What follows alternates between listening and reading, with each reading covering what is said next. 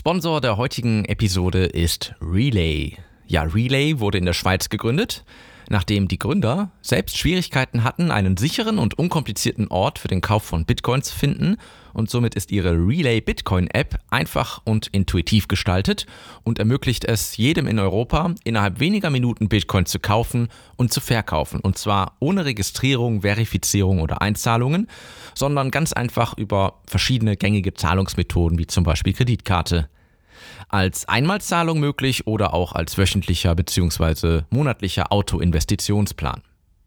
Unabhängig geprüft und mit über 50 Millionen Schweizer Franken an Bitcoin, die über die Plattform bereits investiert wurden, bietet Relay den Verbrauchern die Möglichkeit, neue Wege des Sparens und Investierens mit Bitcoin zu erschließen.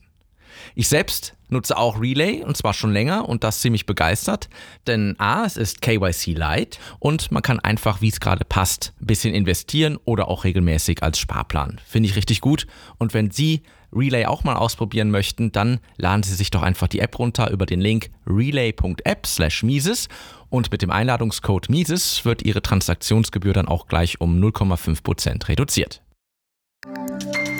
Mises.at präsentiert Mises Karma Literatur. Preise. Ein Ausdruck aller Kosten. Ein Auszug aus dem Artikel Costs and Computers von Phil Salin. Im Original erschien am 25. November 1991 im Newsletter Release 1.0. Aus dem Englischen unter Zuhilfenahme des maschinellen Übersetzers DeepL von Christian Leuenberg. Ein Punkt, an dem die Menschen oft über Kosten irritiert sind, ist die differenzierte, wert- oder opportunitätskostenbasierte Preisgestaltung.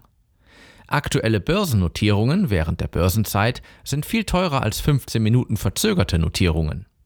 Die finanziellen oder buchhalterischen Kosten, die der Börse durch die Bereitstellung beider Kurse entstehen, sind vermutlich gleich hoch.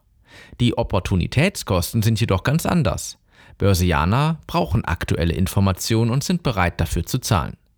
Die Buchhaltungskosten sind weitaus geringer als der Wert der Informationen für die Käufer.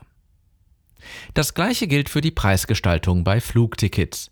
Die enormen Preisunterschiede bei Flugtickets sind zwar aus Sicht der Buchhaltungskosten schwer zu verstehen, spiegeln aber das Bemühen wider, die Kunden nach ihren Opportunitätskosten zu segmentieren. Manche Kunden schätzen ihre Zeit sehr und ihr Geld weniger, vor allem wenn sie durch eine Last-Minute-Reise eine lukrative Geschäftsmöglichkeit wahrnehmen können. Im Gegensatz dazu können Urlaubsreisende zwar im Voraus planen, wollen aber ihr Budget einhalten.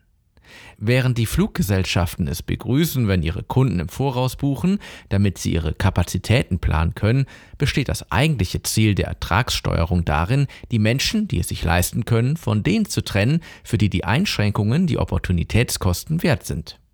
In Ermangelung eines solchen Verständnisses des Verhältnisses zwischen Preisen und Opportunitätskosten argumentieren Wirtschaftspopulisten und Demagogen oft, dass Unternehmen für Waren und Dienstleistungen die Buchhaltungskosten plus einen kleinen Gewinn verlangen sollten. Dies kommt einer Forderung an die Unternehmen gleich, potenzielle Geschäftsmöglichkeiten zu ignorieren. Es setzt implizit eine Welt voraus, in der es keine Veränderungen und keine neuen Möglichkeiten gibt. Eine Welt, in der ein beliebiger Server oder eine Regierung alle Alternativen kennt, die einem Unternehmen offen stehen und das Unternehmen besser führen kann als seine Mitarbeiter. Leider ist die Vorstellung, dass Unternehmen für Waren und Dienstleistungen Buchhaltungskosten berechnen sollten, in vielen Köpfen tief verankert. Stellen Sie sich vor, diese Vorstellung würde auch auf Schönheit und Talent angewandt. Man sollte nicht das verlangen, was die Leute dafür zu zahlen bereit sind, sondern nur die damit verbundenen Geld- oder Buchhaltungskosten.